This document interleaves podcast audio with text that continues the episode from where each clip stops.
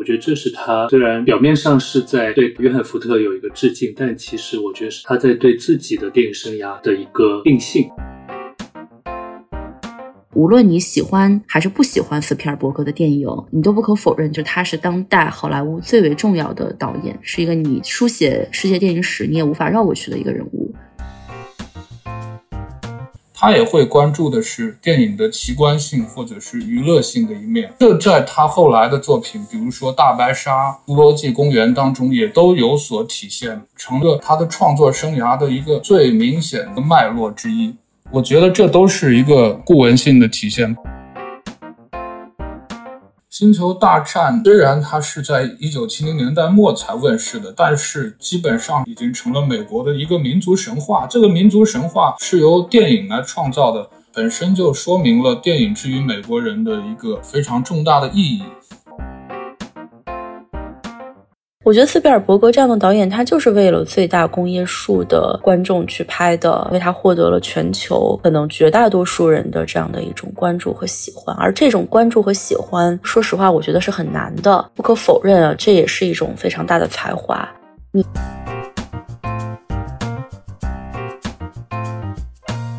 听众朋友们，大家好，我们是南方周末的播客，有点文化，呃，又跟大家见面了。我是主播于雅琴，我是主播倪恒，啊，我是主播王华正。那我们今天呢，这个节目形式其实有一些改变，就是我们也想给大家呈现一下，就是我们编辑部内部的这样的一种声音。所以今天就等于是我们是三位主播，都是南方周末的记者，然后聚在一起，其实想聊一个话题，就是最近上映的一部电影是斯皮尔伯格的新片《造梦之家》。虽然说是新片呢，其实这个片子去年就在北美上映了。而且也是今年奥斯卡的一部比较热门的影片，然后也获得了好几个提名啊。虽然说它最后的话题度肯定没有这个大赢家瞬息全宇宙这么的多，但是我觉得作为斯皮尔伯格这样一位重要导演，他其实一个半自传体的这样的一部影片，这个作品其实还有很多很值得讨论的地方。其实我们也可以先请黎恒来谈一谈，就是这个片子的一个大概的内容吧，给大家介绍一下。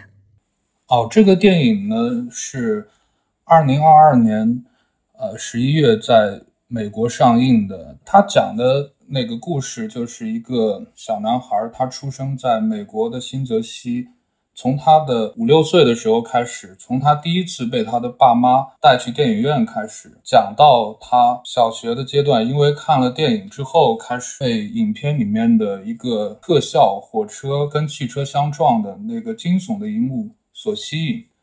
就自己用一些模型道具开始做做一些在家里面的摄影的实验，包括做各种各样的游戏。到他中学的时候，他随家人搬去了亚利桑那州的凤凰城，又开始拍更多的有真人参与的影片。呃，也在他的中学同学当中获得了很多好感，由于拍摄电影，一直到他读高中，他们全家又搬去了加州。由于他不断的在转学，就会受到一些新的同学的排挤。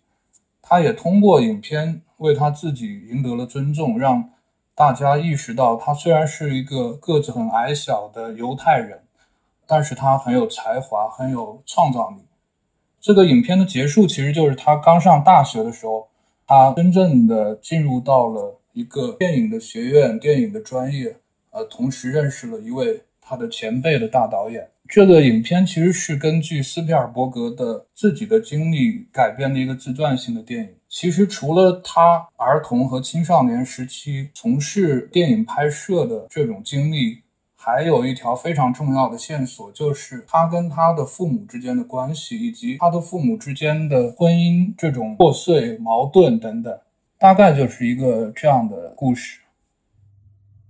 嗯，对，我觉得这个影片其实它基本上呃都是呃斯皮尔伯格人生当中的一些真实事件吧，他可能做了一些戏剧化的处理，呃，稍微做了一些虚构，但是很多里面的情节的都是斯皮尔伯格之前在采访里面都讲过的，呃，比如说在这个影片最后。呃，他收尾的地方就是他遇到那个大导演约翰福特那个情景，其实他之前在一个节目里面就完完全全的讲过一次，但他这次把它复刻了。然后特别有意思的就是扮演这个约翰福特的人就是另外一个很有名的导演大卫林奇。我觉得这个片子里面它其实充满了就是这种影片和电影史的这样的一些互文的一些细节。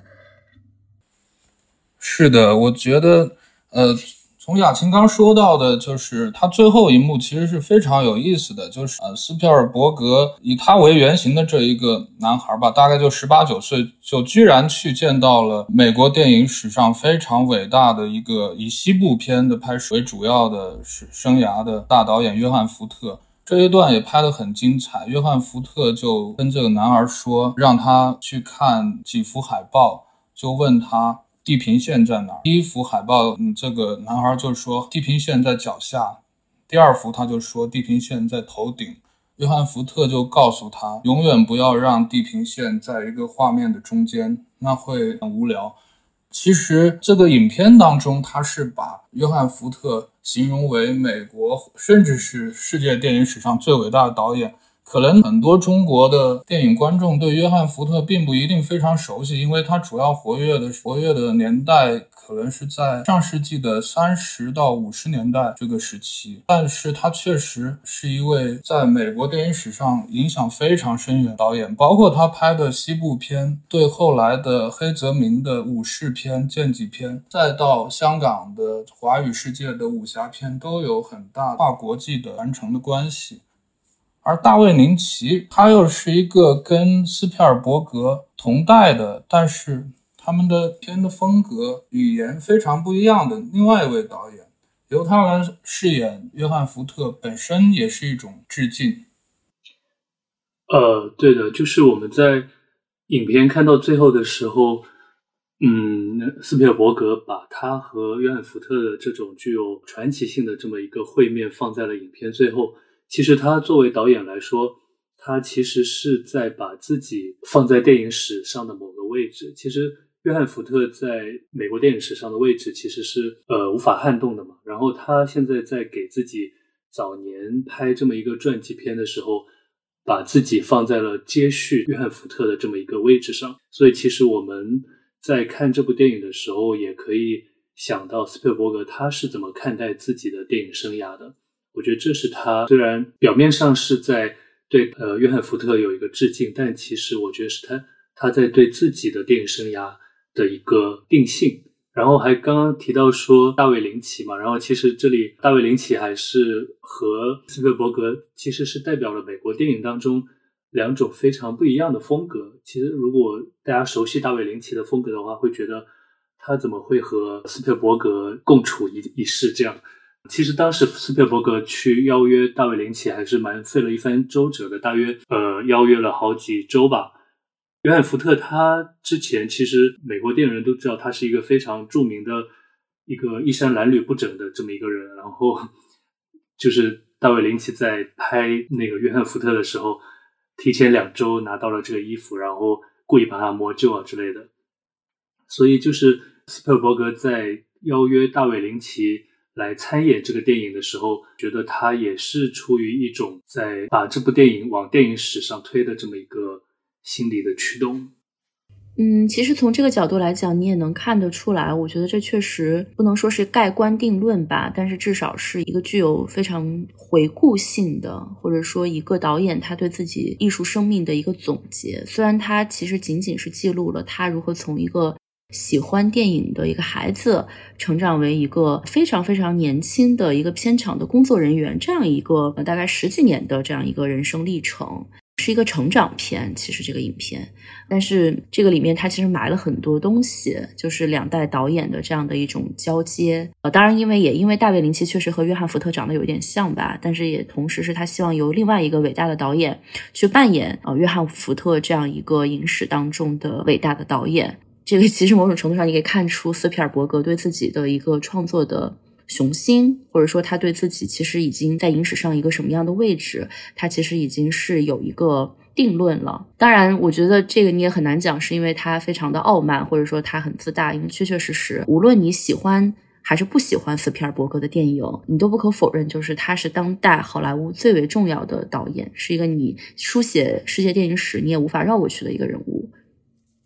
其实去年其实出现了很多怎么说类似这种关于电影的电影，就像这种斯皮尔伯格这个《造梦之家》，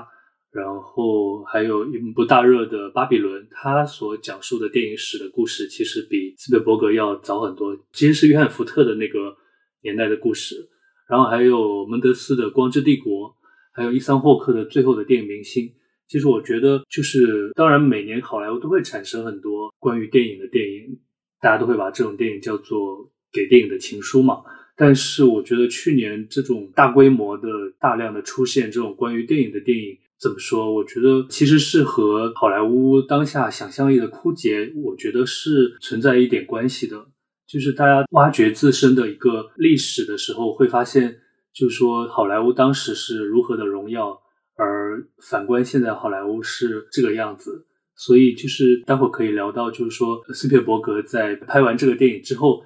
电影里面那个时间段到后开始到他职业生涯的现在，好莱坞到底经历了什么样的一个变迁？然后这个变迁其实是和他本身的职业生涯紧紧的捆绑在一起的。然后现在好莱坞的一个我们说他衰弱也好，或者转型也好，其实可以在他的电影生涯当中找到一些最初的蛛丝马迹。是的，我觉得华正的这个切入的这个点非常的好。其实这部电影，包括刚才雅琴说的它的互文性，我觉得它更多的是跟呃斯皮尔伯格可以说是将近五十年的电影生涯的一个自己的互文。他的互文就是他虽然只讲到自己十八九岁的这十几年的时间，但是这十几年的时间里面，不管是他对电影的热爱，他对电影的认知。还有他最关切的一些主题，其实都有所涉及。比如说，这个《造梦之家》一开头，当这一家三口他们看完电影，就是开车回家的时候，当时美国已经是冬天，呃，快过圣诞节了。这个小男孩就问他的爸爸妈妈：“我们要过，是不是要过圣诞节了？”他爸爸妈妈就告诉他：“我们是犹太人，我们是过光明节的，不过圣诞节。”这个时候，这个男孩他就意识到了他跟美国的主流社会之间一个巨大的区别或者区隔。那后来，犹太人的身份实际上在他的成长过程当中，始终就成为了心里面的一个节点。虽然不能说是一个伤疤，但但确实，由于他们家庭，他父亲是一个工程师，就是他的工作的邀约很多。这个影片有一处改动哈，就是一开始设定这个家庭是在美国的新泽西，其实呃，斯皮尔伯格本人是出生在美国中西部的呃俄亥俄州的辛辛那提市。除了这个改动之外，后面的大部分的他的成长轨迹还是跟他的真实经历相符的，包括他十几岁的时候搬到了亚利桑那州的凤凰城，我们就可以看到影片当中他们驱车从一个。相对热闹的那个都市，来到了沙漠尽头的长满了仙人掌这样的一个新的一个社群，这是他融入的比较成功的一个社群。当他来到北加州的时候，在他大概上高中的时候，他的父亲再次呃收到新的工作邀约，来到北加州的时候，他突然发现这里的人都长得很高。斯皮尔伯格本人他个子比较矮小，这可能也跟他的。种族有一定关系，这就好像一个中国的，比如说福建人突然搬到了北京，你突然就意识到你在身体的外形上或者是口音上就被识别为一个他者，那这么一个他者的位置就给斯皮尔伯格带来一种呃局外人的感觉，那他的犹太人身份当然也促使他就是制作拍摄了后来可能是他最有名的影片之一。啊，就是辛德勒的名单，围绕辛德勒的名单这部影片有特别多的争议哈。啊，这是犹太人的这一点。再比如说，他影片当中，他一开始吸引他的是那种火车相撞的那种惊悚的、恐怖的、奇观的场面。他后来自己设计的，在家里面设计的电影场景，或者他跟同学进行的拍摄，他也会关注的是电影的奇观性或者是娱乐性的一面。那这在他后来的作品，比如说《大白鲨》《侏罗纪公园》当中，也都有所体现，成了一个他的创作生涯的一个最明显的一个脉络之一。我觉得这都是一个固文性的体现，包括他拍战争的场面，他在亚尼香腊呃跟同学就拍了一个二战为背景的戏，而且为他赢赢得了非常多的喝彩。那他后来另外一部非常有名的电影《拯救大兵瑞恩》，包括后来拍的呃以一战为背景的影片《战马》，也都可以看出来是他青少年时期的趣味的一个延续。另外，我刚说他的犹太人身份，包括他不断的搬家，不断的来到新的学校、新的社群带来的这种局外人的状态，这是一方面。另外，他在家里面，由于他的父母的关系开始疏离。其实这个电影也给了我个人一个一个重要的信息，就是我一直觉得斯皮尔伯格他是一个带有一种未成年的状态的那种心态，不管是他的好奇心，还是他的那种温情脉脉，好像要给。影片的那种基调撒上一层糖霜的那种感觉，我一直都很疑惑。但是看这个电影，好像为我解开了这个谜团，是因为他在成长时期，他的家庭一方面非常的幸福，他的父母都很爱他，都是很好的人。但另外一方面，他的母亲可能是患有抑郁症的，而且他的父母最后离婚了，而且他的母亲是跟他父亲很好的一位朋友。他父亲这位朋友呢，在影片当中是曾经很长时期都跟他们家生活在一起，成了他们家的一个生活助理一样的这样的一个角色。他母亲的这种抑郁症也好，跟他父亲的离别也好，就为他们这这个原本看上去非常完美的家庭，非常完美的童年。投下了一道巨大的裂缝和阴影。这道裂缝跟阴影其实是一直伴随着斯皮尔伯格的。他一方面就像我们会想到那布鲁斯特写他童年的时候，他的妈妈在每晚他要睡觉前非常温柔的要亲吻他，向他道晚安，有那么一个缱绻的童年。另外一方面，他的童年这层。外表看起来非常美好的包装之下，还是有一个他自己其实一直无法消化的伤痛，或者说是缺憾的。那他一直是想用他的影片来修复这种缺憾。我觉得在《造梦之家》里面都是有所体现的。看看华正有没有补充？呃，刚刚林恒讲到就是他的犹太人身份嘛。而且还提到他最著名的电影关于犹太大屠杀的《辛德勒的名单》，但是其实我们在把他的电影清单拉出来的时候，我们会发现，就是说在他的早期电影当中，他几乎没有直白的表露他的犹太人身份。呃，从一开始的第三类接触，或者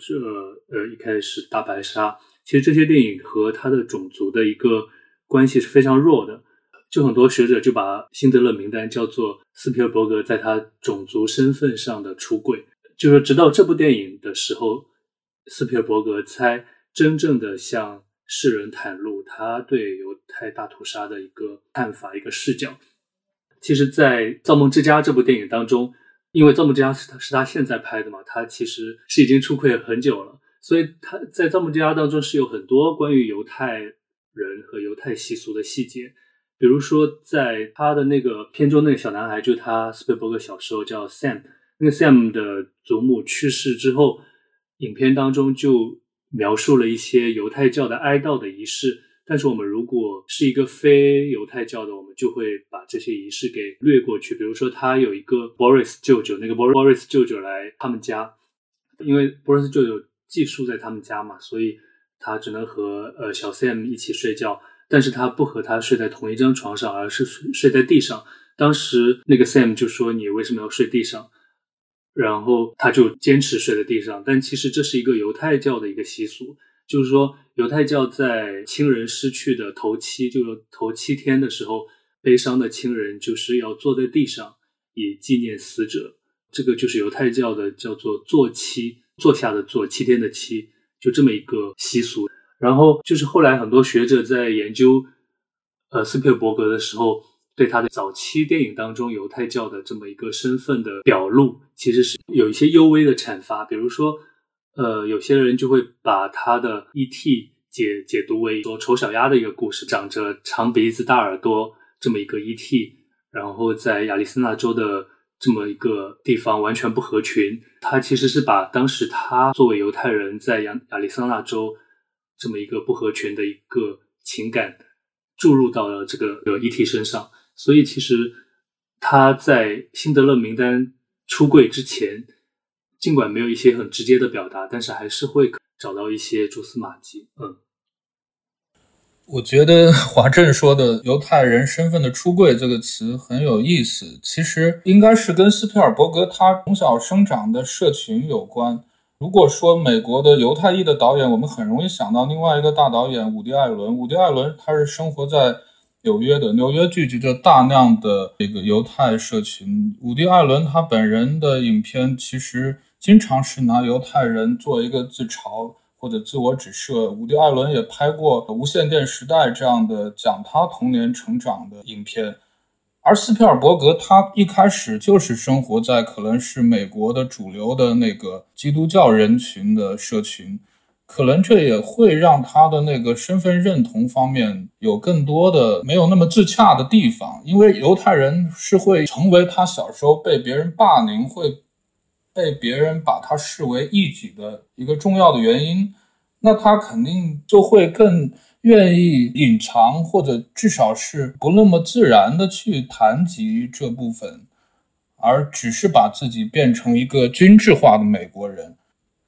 所以我们就延展接下来的就是斯皮尔伯格的创作的一些母题吧。我觉得就是刚才华正和林恒其实谈的就是关于斯皮尔伯格他在《造梦之家》里面其实有讲述，就是他作为一个犹太孩子他的一个成长嘛，比如说他的自我认同是怎么形成的，可能是通过他的节日、他的这些亲戚朋友的一些习俗，到他后来再大一些，他在学校因为他的犹太人身份，然后可能被其他同学霸凌这样的一些往事。然后，其实他在回忆他自己的一个成长的同时，也是一步步揭秘嘛，就是为什么他之前的一些影片当中，可能到他已经功成名就之后，他才会去触及像嗯辛德勒的名单这样的一些影片。但我觉得另外一方面，其实你会看到，就是虽然在《造梦之家》里面，其实很多我看豆瓣网友也会讲啊，很羡慕这个男主人公，因为觉得他的家庭特别好，他的爸爸妈妈还都是相对比较有爱的，然后给到他一个也相对比较宽松的环境。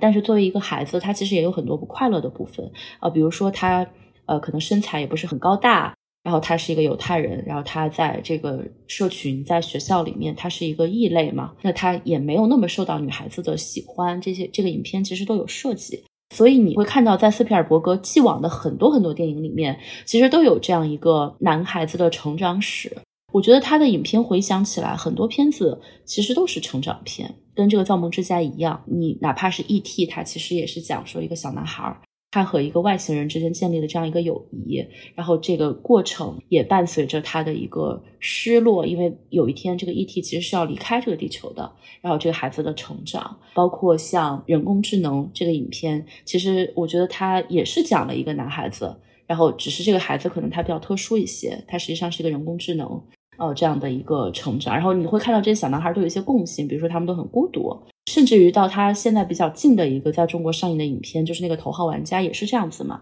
就那个男孩家境比较不好，然后他也比较孤独，但是他们这些人共同的点就是他们都可能会通过一个意外的事件，一个超越性的奇遇。啊，或者是类似于像头号玩家这样，他进入到一个异次元的空间里面，然后他成为一个英雄。我感觉这个是斯皮尔伯格可能他童年时代的一个梦想，在在现实生活中不如意的时候，他可能要找到一个梦一样的东西寄托，所以你会觉得他的电影。充满了这种梦幻感，充满了这种温情的梦想，所以他后来做了那个公司，就是也叫梦工厂嘛。我觉得这个梦工厂这个名字特别能够说明，就是斯皮尔伯格的电影就是不停的在造梦。所以我觉得这个影片的翻译也特别好。其实他原来的英文翻译你直译过来就是讲说这个人的一家子嘛，但中文的翻译就叫他造梦之家。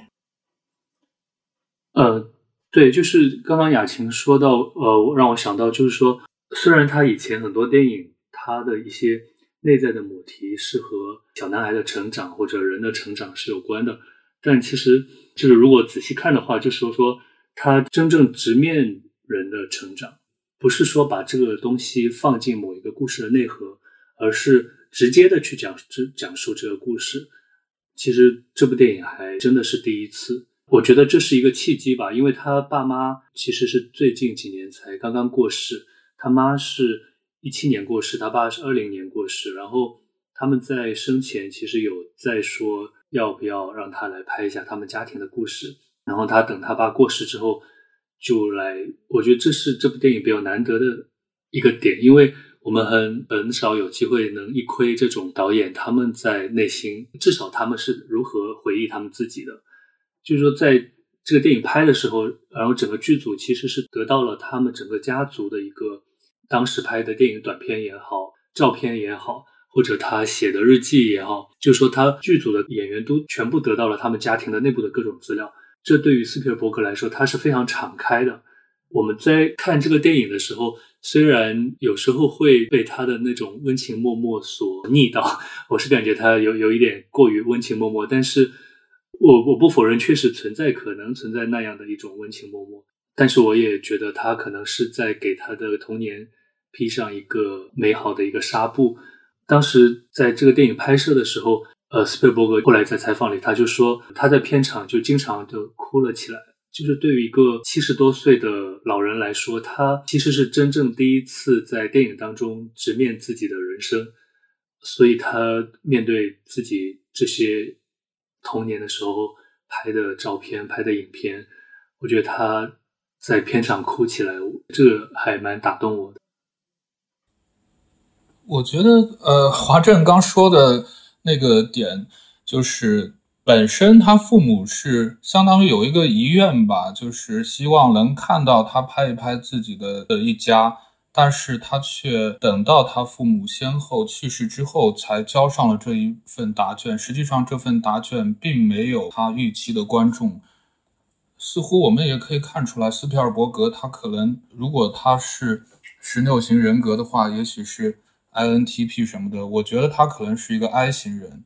呃，虽然他。看上去非常的成功，他的作品非常的受欢迎，但是他在面对自己的真实的那种最坚硬的、最核心的往事或者情感的时候，他其实是有非常多的包袱的。比如说，他对自己的这一个童年和青少年的经历的书写，是等到他七十五岁、七十六岁的时候才完成。而且是等到他父母已经无法看到这一些往事的时候，才有足够的勇气放下这个包袱吧。那他其他的那个电影确实也就像你们刚说的，他很多时候是没有直面他的最真实、最核心的那些隐痛的。他是通过故事、通过神、通过童话、通过造梦的方式来层层包裹，来进行一种转移或或者升华。刚才华振说，就是其实我们也是借着这一部斯皮尔伯格的自传性的作品，来回顾与他的创作生涯紧紧缠绕在一起的美国电影，至少是七十年代末以来的美国电影。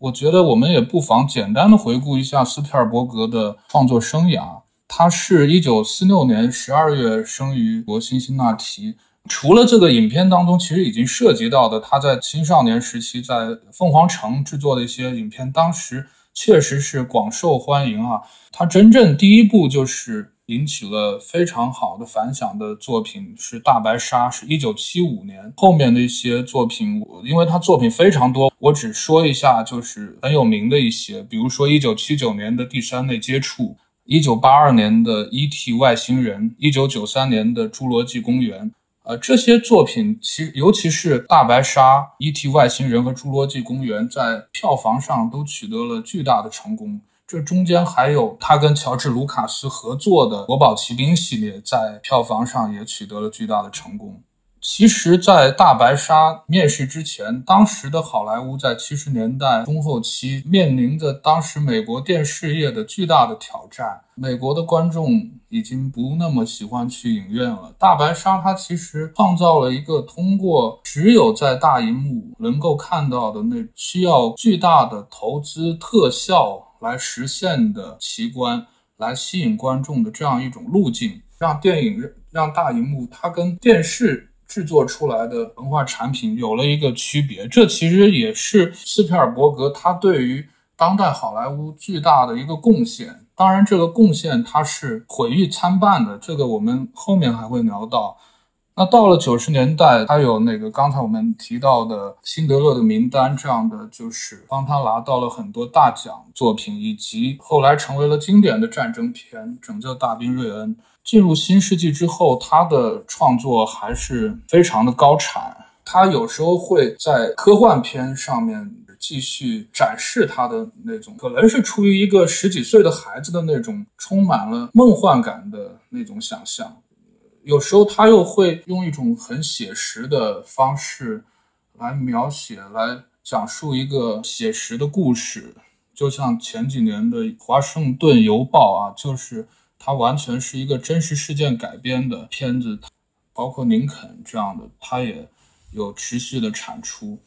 那他那他的创作跟一九七零年代以来的美国电影缠绕在一起。也会要说到，就是新好莱坞的，除了他之外的几几位知名的导演，比如乔治·卢卡斯、马丁·斯科塞斯，还有科波拉，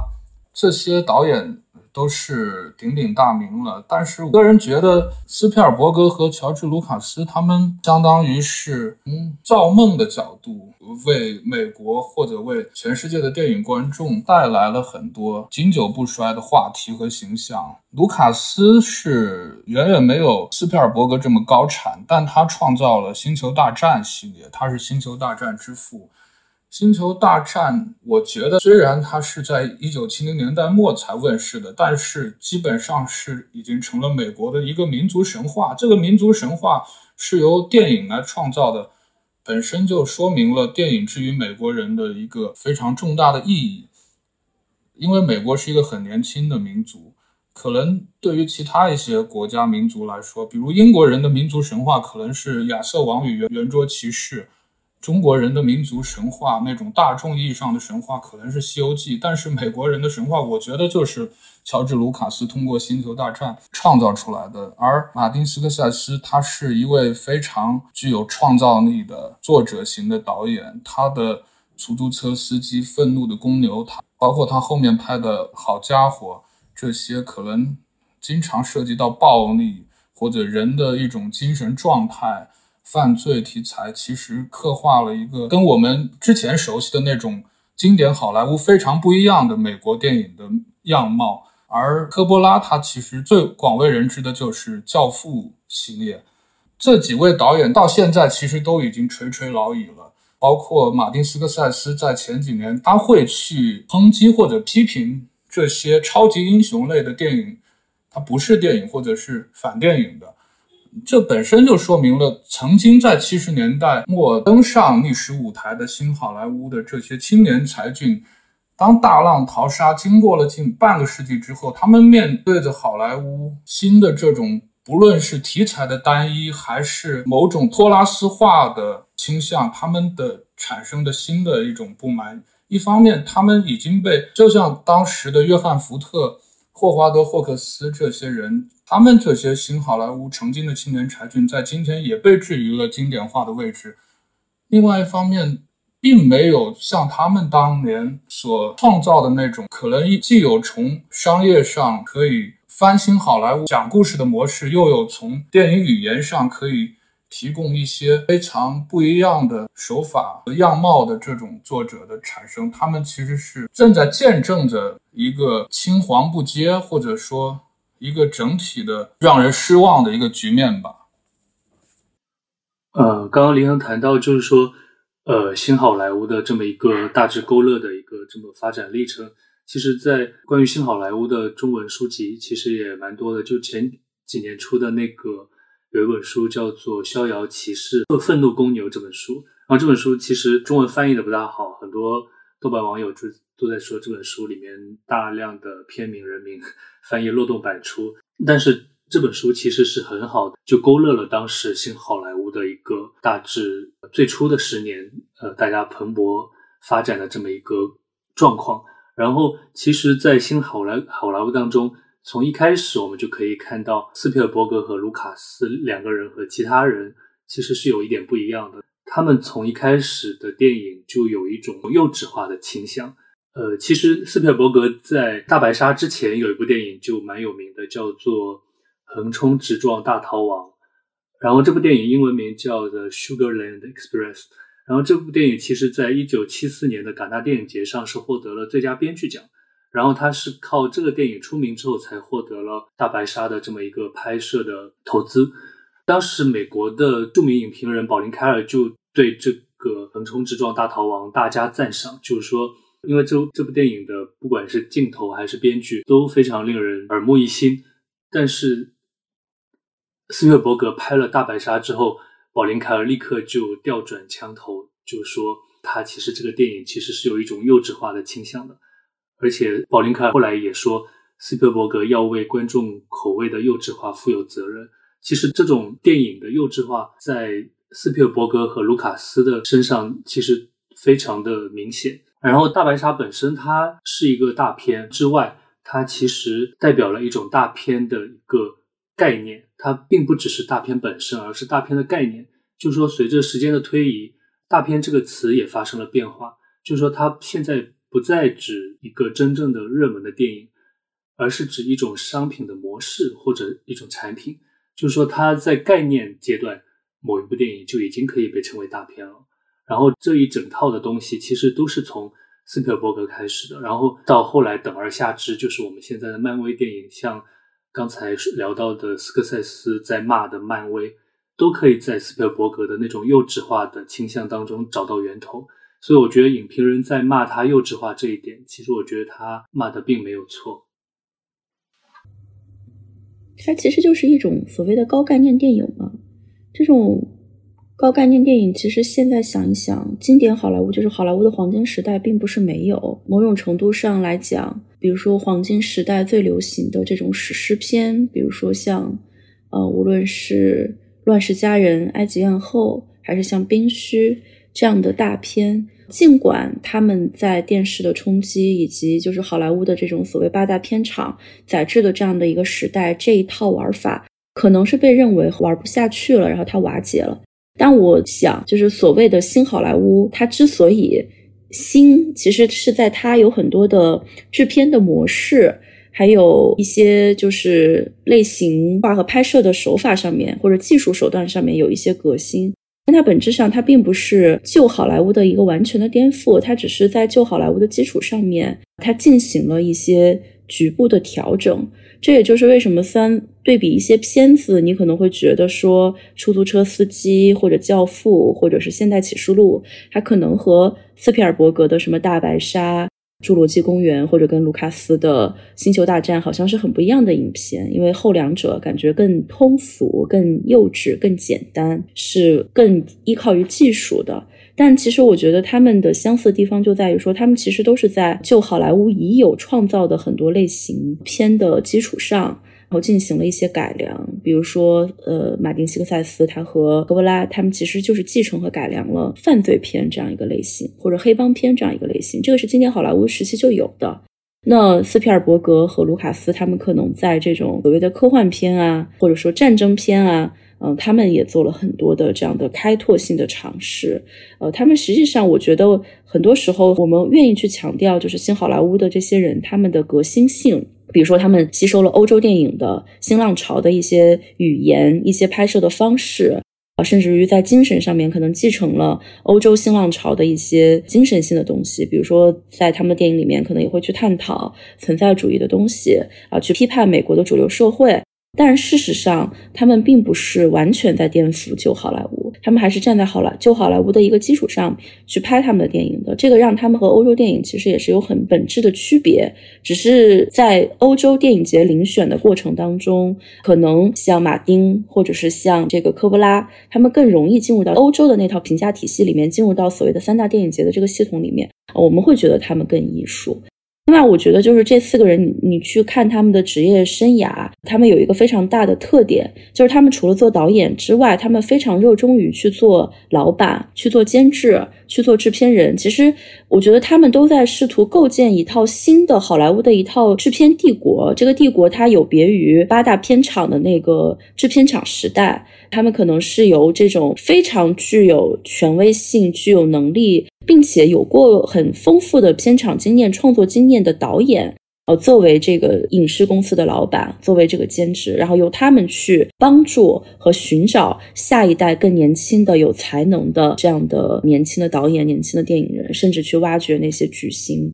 所以，呃，今天好莱坞非常有权势的年轻的导演、年轻的，包括一些非常有权势的演员，其实都可以说是这四个人挖掘出来的。呃，包括汤姆·克鲁斯这样的人，你会发现这些人呢，他们后来在好莱坞或者掌握了这个权利之后，他们其实也是非常热衷于去做这个影视投资，去做影视公司的老板，去做自己的这样的一个影视帝国的。这个我觉得就是和呃现在后来更年轻的，比如说七零后的一些美国的导演。不太一样的一个地方，可能后来更年轻一些的，就是有志于去拍所谓美式艺术电影，或者说美国的那种独立电影的很多导演，他们后来主要是比如说跟米拉麦克斯呀，或者是这两年跟这个 A 二十四呀这样的公司去合作，你就会发现这些导演他们更多的就是比较个人的这样的一个创作吧，就不会再像新好莱坞时期的那些导演那样，就是他们互相帮助，还互相的去做制片人，然后再为下一代的导演去做制片人，这样的现象好像就比较少了。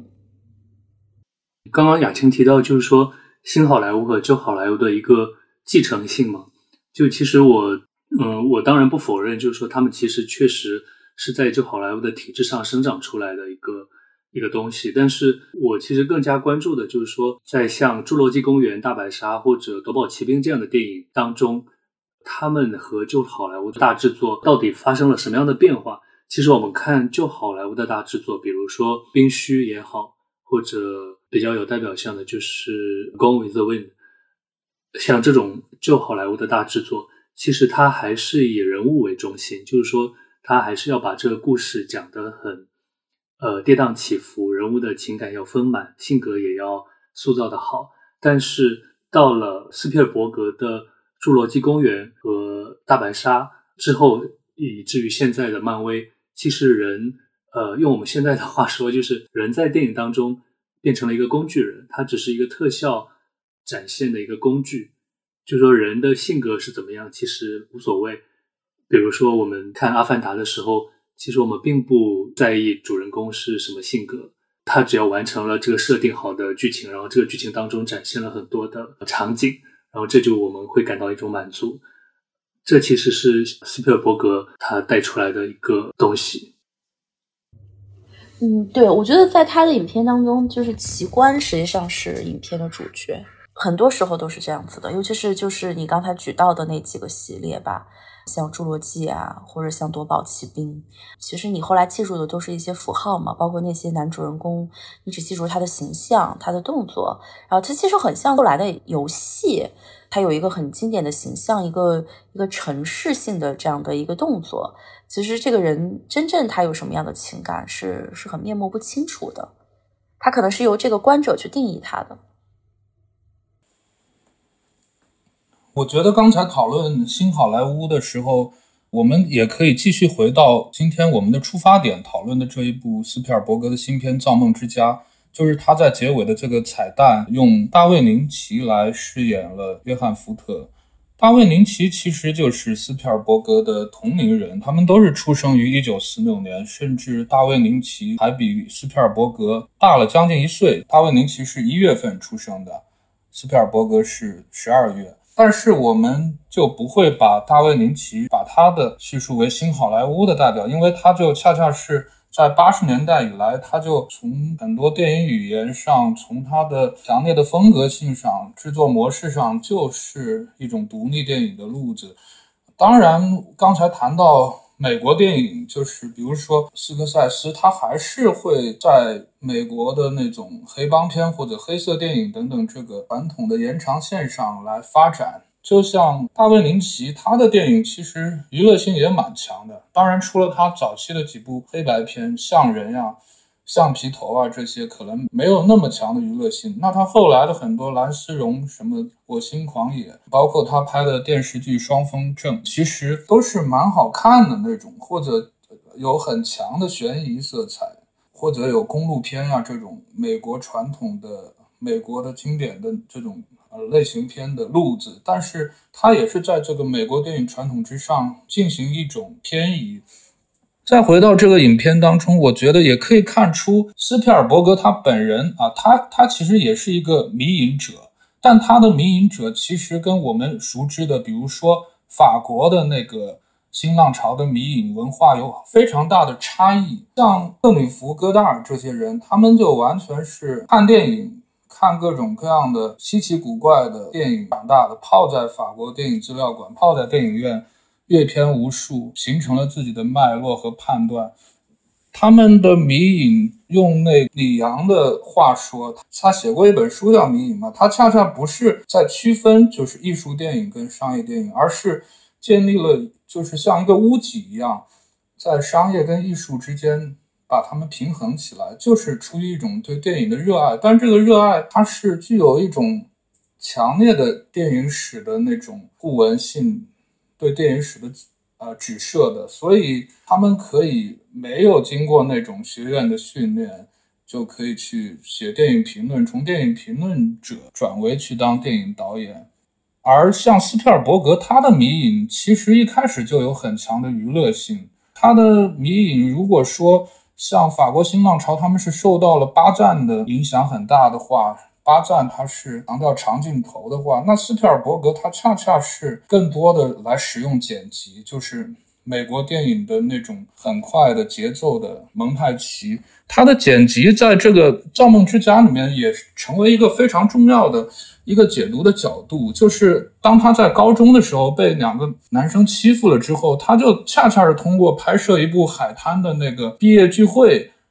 通过剪辑把其中一个人拍得很高大，另外一个人拍的就是虽然不能说猥琐，但但就是不太光鲜，来挑拨他们，让他们意识到了电影的摄影机的位置以及电影的蒙太奇它的一种独特的魔力，包括他在这一个短片里面就是的一个幽默感，也是通过那个剪辑来实现的，就是先拍一只海鸥飞过，然后再用一个恶作剧把一个冰淇淋撒到。他们同学的脸上，其实这不是呃海鸥的粪嘛？但是经过了剪辑，你就以为是海鸥的粪，就引起了全班同学的哄堂大笑。那他的这种种种的做法，可以说他迷影都是体现了他对电影的这种娱乐功能的一种痴迷。但是这种娱乐功能它不是天然的啊，它就是一定是要通过一个非常物理现实还原的手段，它是一个。技术宅的方式来一步一步实现的，所以从他上小学的时候，他就在搭模型，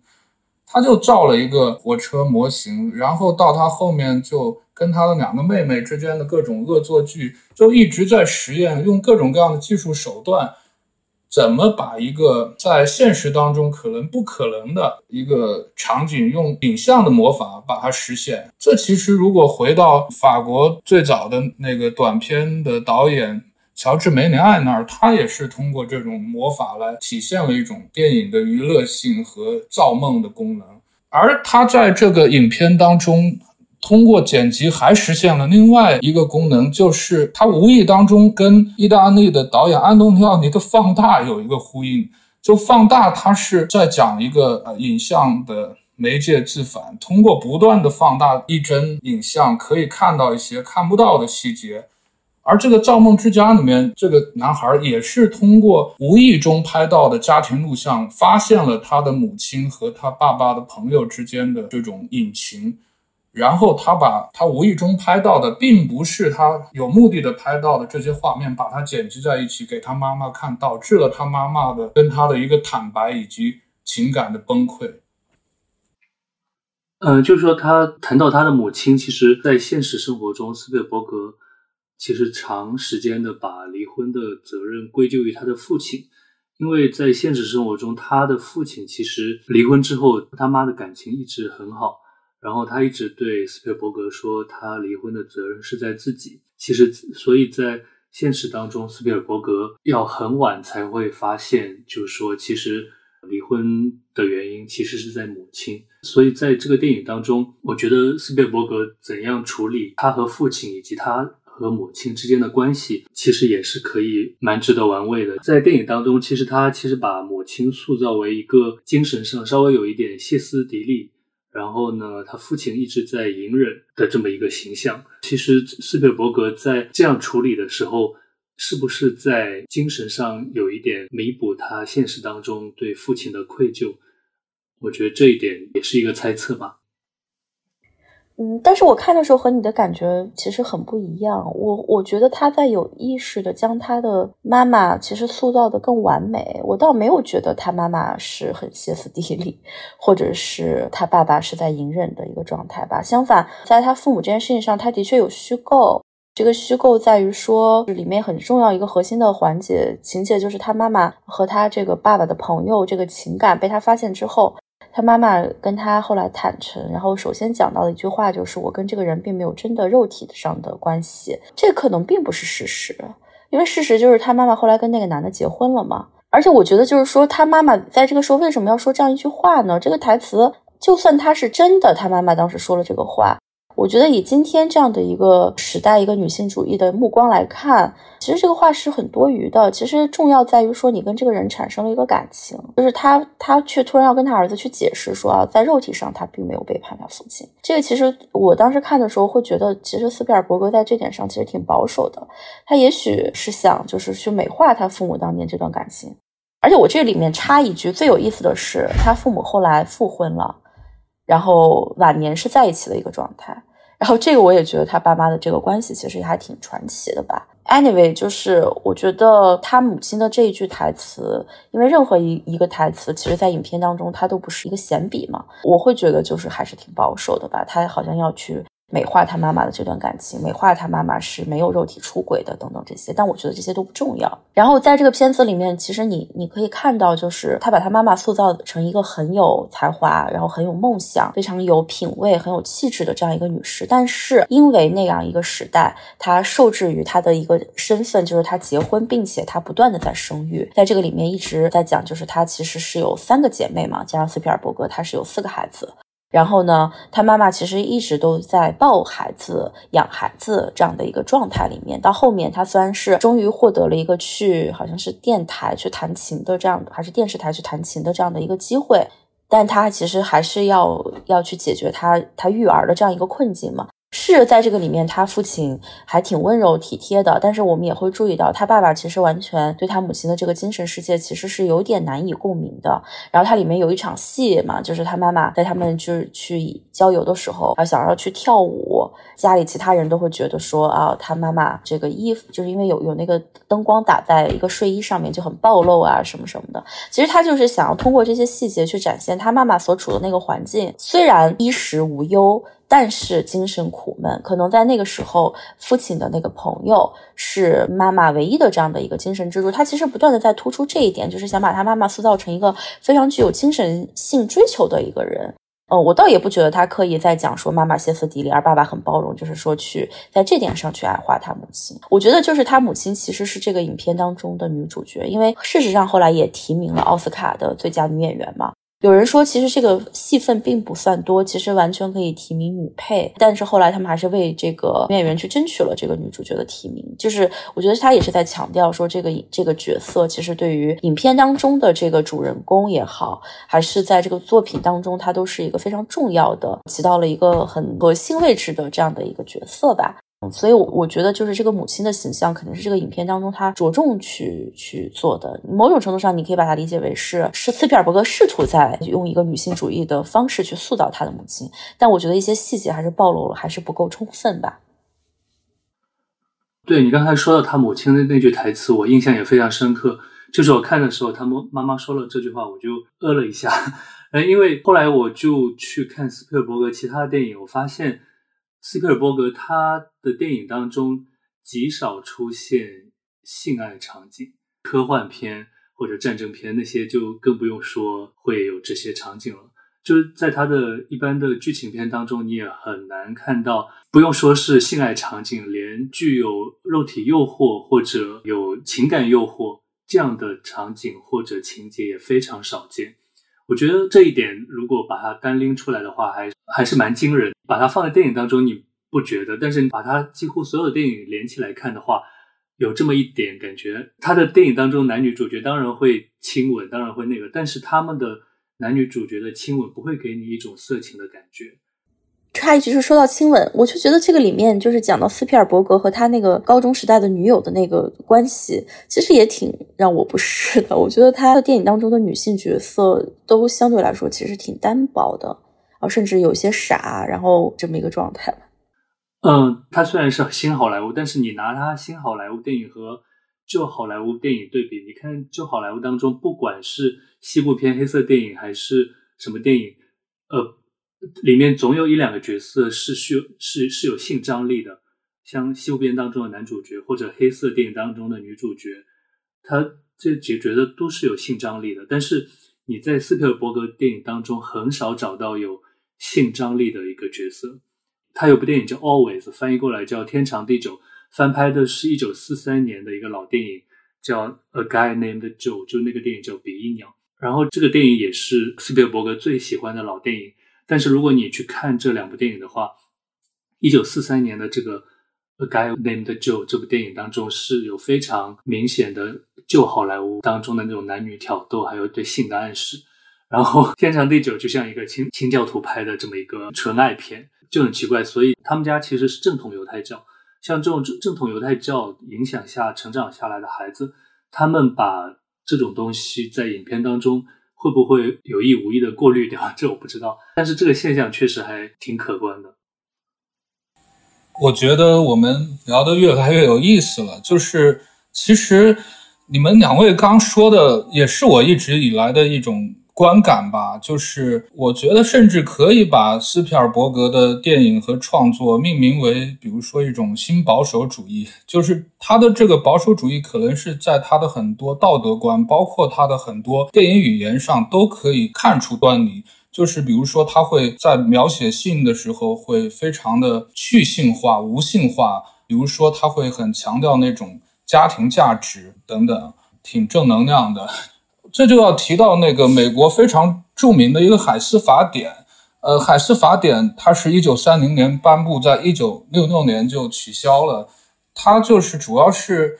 美国的，美国是一个传统的清教徒国家嘛，它相比于西欧来说，就是在道德上就会偏保守一些。正是因为三十年代到六十年代海斯法典的存在，就导致我们看。不管是今年好莱坞的电影，还是同期的其他美国电影，它其实，在表现性和其他的那个道德禁忌方面的探讨，它都要比欧洲要保守很多。但是，斯皮尔伯格作为一个在上世纪七十年代登上影坛的这样一个新人，哈，上世纪的新人，他好像是一个后海斯法典时代的海斯法典的捍卫者一样，这是非常有趣的。我想接着。呃，两位刚讨论的就是《造梦之家》里面对他母亲这个形象的塑造。我们本来也有一个环节嘛，就是我们三个人一个人推荐一部自己比较喜欢的斯皮尔伯格的作品。我就想推荐一下他二零零一年的一部影片《人工智能 AI》啊，这部电影里面的一个非常重要的角色就是一个小男孩的母亲。尤其是这个电影的结尾啊，这个电影我简单介绍一下，就是讲在未来的某一时段，人类他已经可以创造出仿真性特别高的人工智能。一对夫妇由于他们的孩子就是身患重症，可能就会夭折，他们就领养了一个人工智能的儿童，一个男孩。后来由于他们的亲生儿子那个疾病。奇迹般的痊愈了，他们就把这个人工智能的领养的儿子就抛弃了。后来这个男孩他就他其实已经是具有丰富的跟人类非常接近的情感，他就始终怀着对母亲的深爱，他就一直要去寻找一个方法，想让自己变成一个真实的人。当他来到了，嗯，这个影片当中幻想的纽约，纽约已经是一。一个被海水淹没的城市，曼哈顿被浸泡在海水之下，只露出了那种摩天大楼的一些顶端。他其实这个人工智能的男孩最后也没有能完成他的夙愿，但是又过了若干年，可能是几千年之后，当未来的外星人发现这个男孩的时候，提取了他的记忆的时候，发现他的一个执念就是还想要跟他的这一位母亲团聚，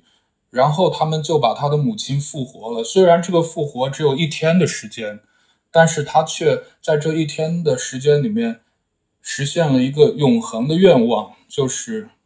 成为了他的母亲真正的儿子。我觉得人工智能这部影片，我推荐它，首先是因为我觉得它是在一个千禧年之初，斯皮尔伯格他把他一直以来对于科幻的想象非常呃还具有那种议题的话题的前瞻性的把它实现了。今天我们仍然觉得人工智能在二十多年前的这部影片里面，它呃设想的还没有真真实的到来，但是似乎是越来越迫近了。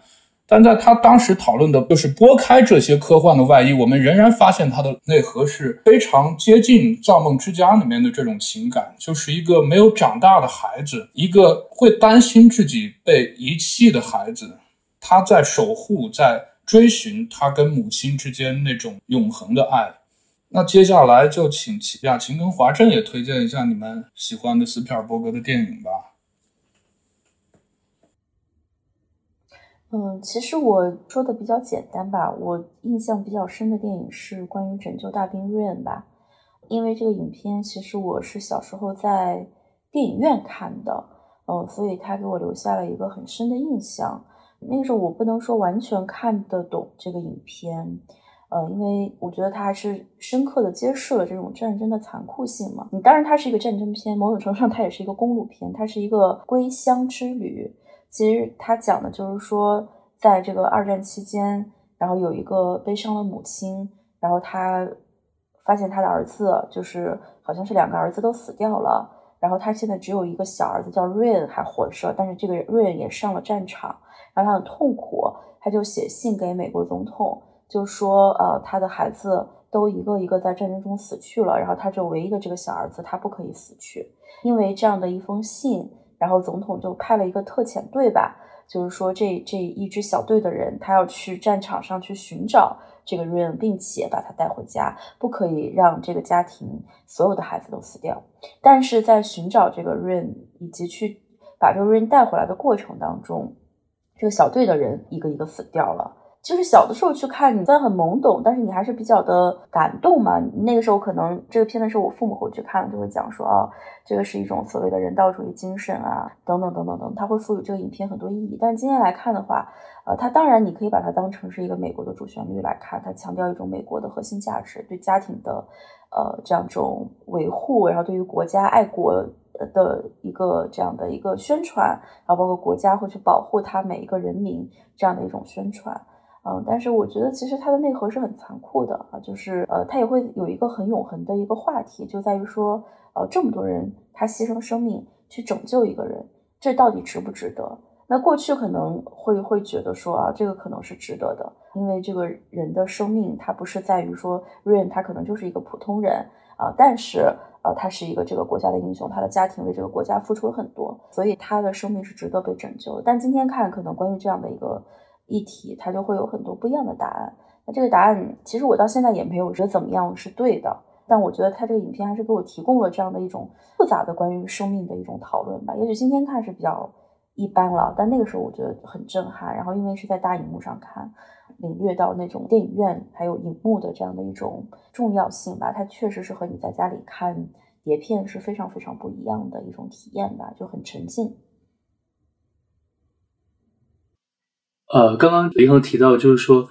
就是他对影片当中这种去性化的表现嘛。其实后来想到，其实他的电影，因为林恒刚刚提到的是那个 AI 嘛，其实 AI 对于情感的这种所求和渴望，其实不只是 AI 那部电影。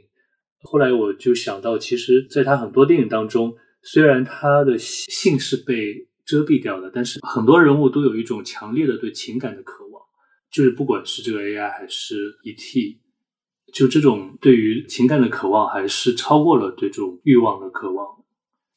呃，我其实我推荐的这个，也不说推荐吧，就是我个人觉得比较有趣的一部斯皮尔伯格的电影是《少数派报告》。我之所以觉得它有趣呢，就是说也并不是觉得它拍的怎么好，因为斯皮尔伯格他是一个可以很圆满的完成任务的导演。所谓很圆圆满的完成任务，就是说他只要想拍的工整完美，他就可以做到工整和完美。比如说最近的林肯，之前的辛德勒名单，像这这样的电影，观众在看这个电影的时候，你找不到这个电影的死角，不管是剪辑还是剧情，还是它它的内核的美式主旋律的这种内核的正面导向也好，就是说他在拍这些电影的时候，他是站在一个美国历史的角度。当然，他拍了很多美国历史。呃，林肯之前还有一部叫《阿米斯塔德》，也是讲黑人的，就是讲黑人怎么被呃人权律师所拯救。像这种，当然还有呃《太阳帝国》，还有之前还有一部是黑人的电影叫《紫色》。然后那个《紫色》其实是斯皮尔伯格唯二的两部以女性为主角的一个。当然，如果算上算上最近的这部《造梦之家》，他的妈妈是一个女主角的话。从这个角度来说，《造梦之家》真的也还蛮珍贵的。像这些电影，它都可以拍得很工整，但是在《少数派报告》这部电影当中，我其实可以看到它有一些残缺的地方。就是说，斯皮尔伯格他呃在改编这个经典的科幻小说的时候，他在商业考量和艺术创作之间的摇摆不定。然后从他的镜头的运用运用来说，我甚至能看到美国。六七十年代 B 级片的一些特征，有很多晃动的镜头，也有很多奇怪的剪辑啊！如果看过这部电影的朋友，应该会有这样的感觉。嗯，我不知道他当时拍的时候是处于一个怎样的状态，或者他当时拍摄会存在怎样的困难。总之，他最终呈现出来的样子，就是说这部片子和他其他的科幻片不大一样。像其他的科幻片，他也拍的非常的怎么说工整，然后。像这个少数派报告，不管是人物还是整个剧情，总会给你一点漏洞，然后这个漏洞会觉得，嗯，这是斯皮尔伯格拍的吗？会有这样的感觉。可能这部片子不是他职业生涯当中最好的，但可能应该是蛮有趣的一部片子。其实我们刚刚已经聊到了很多，呃，从各个层面上对斯皮尔伯格的不满足。我们今天来聊他，当然是我们都曾经被斯皮尔伯格的电影感动或者震撼，而且肯定是认为他是一个当代非常重要的、发生过非常巨大的影响的大导演。但同时，正是因为他这种巨大的影响，有可能我们对他的不满足。才更值得被讨论。我自己就呃想说一下，其实接着刚才华正说的，你觉得他如果想把一个影片拍得很完美工整，就能拍得很完美工整。换句话说，他经常给我的一个感觉，就好像是一个无个性的人。也许我们可以设想未来的某一天，如果 AI 可以拍电影，也许就是斯皮尔伯格的这种电影。我经常觉得他的电影语言，包括他的摄影机特别的稳定，然后经常用各种正反打，然后包括他的调色都是那种刚刚好，你也感觉不到他好像有一点，似乎是由于就是像你们刚说的，他为了避免犯错误，所以他是一个不犯错误的导演就 OK，但是这也导致他就是很匠气。你对比刚才我们聊到的，就是比如说马丁·斯科塞斯，他他在拍《愤怒的公牛》的时候的那种摄影机运动的那种丰富性，你会觉得斯皮尔伯格电影经常让我觉得很乏味啊，这是一方面我对他的一个不满足。第二点，我刚才也聊到的，就是华正说他的很多影片是低幼化的，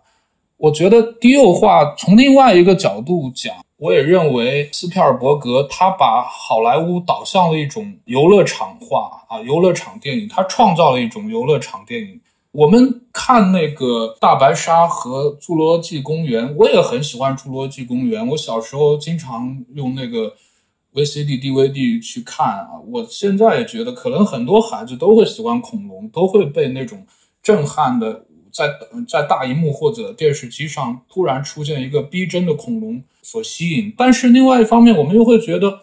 像《大白鲨》《侏罗纪公园》这样的电影，它好像就很像我们，比如说在某一个游乐场那种给孩子玩的游乐场里面会看到的那种片子。就像你们刚说的，它是不需要角色，不需要人物，它只是需要一种沉浸式的体验。夺宝奇兵就更典型了，它就是用各种眼花缭乱的刺激过关，好像你就是在跟随着他坐着一个过山车在历险一样。但是历险过后剩下了什么呢？我就觉得可能只就像你看完了那个游乐场一天的最后的那个烟花表演，回到了家，你会很满足，但是。也没有更多的东西，这是我觉得他创造的这样一种电影模式大片，肯定一方面就是帮助好莱坞在全世界啊，除了少数的一些国家，比如韩国呀、法国呀，或者印度啊，或者中国，由于各种的那个电影的保护制度，可能对好莱坞电影有一定的抵御。大多数国家百分之八九十的那个院线都是被这种斯皮尔伯格以来的。美国大片所占据，这到底是福是祸，其实是很难下一个清晰的定义的。华正就是去年刚好那个戈达尔去世了嘛，你写过一篇对戈达尔的纪念的文章，我其实以前看戈达尔。拍的那个纪录片的系列电影史的时候，它里面就把斯皮尔伯格作为戈达尔自己要反对的好莱坞的一个代表，我觉得这本身也是非常有意思的。不知道两位怎么看我刚抛出的这些问题？嗯，我觉得戈达尔他怎么说？他其实不用说是反对斯皮尔伯格，他其实 整个好莱坞的这么一套剪辑体系，然后这么一套制片体系。我觉得都是他要反的，只是斯皮尔伯格他在这个体系当中，他其实是集这个体系之大成吧。特别是他的剪辑是好莱坞零度剪辑的一个巅峰，然后戈达尔的剪辑又是完全像这样的一个模式来挑战，所以我觉得戈达尔来批评斯皮尔伯格，我觉得是理所当然的。还有一点就是说，像斯皮尔伯格这样的一个拍电影的方式。如果他遇到合适的题材的话，我觉得还是能够带给人很大的感动。像他以前的那部《战马》，他的很多历史历史片，比如说《林肯》或者《拯救大兵瑞恩》，我在看的时候，有时候会有一些小小的乏味之感。比如说《拯救大兵瑞恩》，它的开头的那一场高潮过后，接下去我们就知道他要走一个什么样的流程。然后这种这种乏味感有时候会比较强烈，特别在看林肯的时候，像这种呃剪辑碰到合适的题材，比如说碰到战马，因为这个战马的题材，它用马的视角来看这个战争，因为它这个视角本身的一个转移带来了一点新鲜感，给它的这种剪辑，它的这种编剧有了不一样的地方，然后它它的这种造梦的功能又还在，所以就战马这部片子就好像给他的这个东西里面加了一点灵药。所以这个电片子还是蛮感动我的。嗯，我觉得怎么说呢？就是其实斯皮尔伯格不是我会喜欢的那种导演，但是我也必须要说，我们之所以觉得他乏味，是因为我们看电影看的太多了，而且你看了太多这种所谓艺术电影、欧洲的这种电影评价系统里面的电影。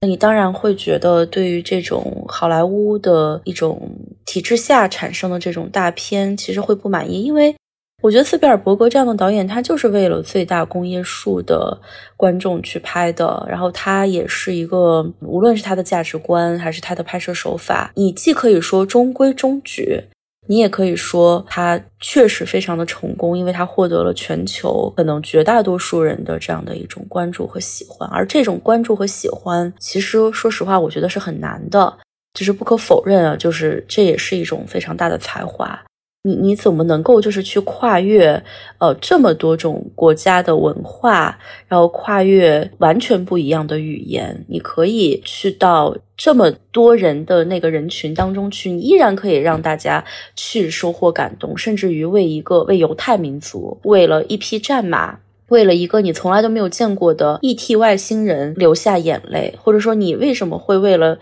大白鲨、为了恐龙、为了他在电影当中营造的这些奇观也好、幻想也好，你会尖叫，你会感到兴奋？我觉得这是一套技术，这个技术当然不是斯皮尔伯格一个人的成就，它其实是当代好莱坞，他们一群人，或者说这样一个工业体系，他们通过资本，通过很多人才，通过各种方式，他去磨练出来的一套技术。但是这套技术，我觉得它背后彰显的其实就是一个最朴素的、最普遍的一个最大公约数的人类情感，或者说的再拔高一点，我觉得它就是一种当代的人文精神。它非常能够代表这个，而这种当代的人文精神，这种最大公约数的朴素情感。它可能不能够满足我们这样的相对来说可能看过电影比较多的影迷，或者说你更渴望有意志性，你希望逃逸这种主流价值观的一些人。但我觉得电影它不完全是一个艺术品，对于主流电影，对于商业电影，或者说你把电影当做一个。商业产品，尤其是你要知道，电影工业它一定是建立在无数的钱、无数的人才、无数的设备的这样的一个基础上的话，我觉得它无可厚非，而且甚至它确实做出了很大的贡献。对，我觉得啊，雅琴做了一个很准确的补充。其实，其实我个人倒不觉得斯皮尔伯格他这部影片虽然他是自传性的，这就是他的。比如说封官之作了，比如说还有一个很喜欢的美国导演克林特·伊斯特伍德，他其实比那个斯皮尔伯格大了十六岁啊，他现在还有新片呢。我觉得斯皮尔伯格可能按照他的这种工作模式，可能还会，只要他的健康状况允许，也许还会有很长的一个创作生命的。我们也可以继续保持期待吧。提到克林特·伊斯特伍德，我觉得还有一点比较好玩的是，就是说。像好莱坞的这些导演，他们大部分都属于美国左派，但是克林特·伊斯特伍德他是很鲜明的，呃，右派的一个立场。但是，而且他的右派并不让人讨厌，反而在他的这些立场在进入他的电影的时候，反而能焕发出一种古典自由主义的气质。我觉得就这一点来说，呃，斯皮尔伯格他其实还是。就是说，在政治立场上，并没有给他的电影带来多大的一些光泽也好，羽毛也好。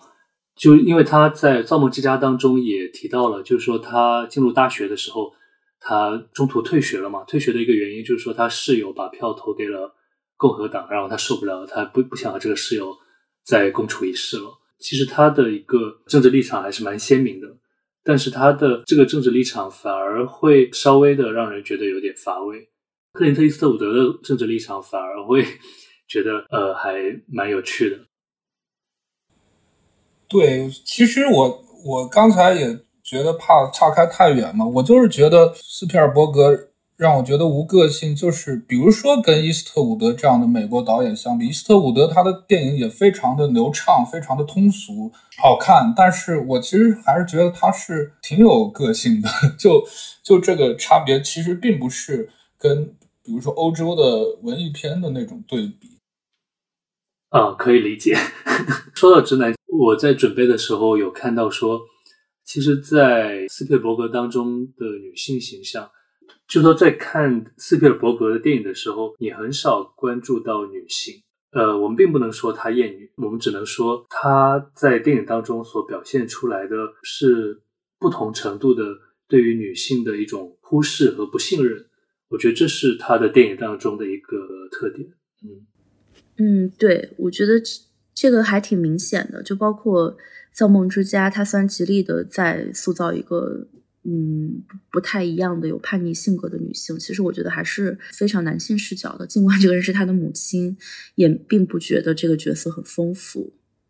嗯，就还有学者说到，就是说在第二部《夺宝奇兵》，就是第一部的前传当中。他的那个妻子嘛，叫 Kate Capshaw，那个妻子扮演了那个女主角，就是呃，成为他妻子是在这之后。然后在这部电影当中，他很多人就批评了他对这个 Kate Capshaw 的这么一对这个角色的这么一个呃塑造，因为在这个电影当中，这个角色后来死掉了，而且死之前受到了蛮大的折磨。很多人就问，就是说你这个电影有必要让一个女性角色？如此仪式性的死掉吗？因为在这个电影中，这个角色死掉其实是对于剧情的推动没什么必要。然后呢，他的死掉本身成为了一种女性的奇观，所以很多人就会比较批评他在这个电影当中对于女性的一个塑造。而且，这 Kate Capshaw 变成他妻子之后，他的整个职业生涯后来渐渐也没了，就变成了一个主妇。所以，所以其实从中我们可以呃窥见一点点斯约伯格内心对于这种家庭的一个想法。因为他本身就是出出生于这种美国的主流中产家庭，呃，男主外女主内这样的家庭。嗯，因为时间的关系，我们今天就聊到这里吧。其实关于斯皮尔伯格，关于美国电影，我觉得确实也不是一两个小时可以聊清楚的。那我们今天也是通过《造梦之家》这个片子，简单的去涉猎了一下这个领域。其实日后我觉得我们有点文化，也可以继续去再做一些相关的节目吧。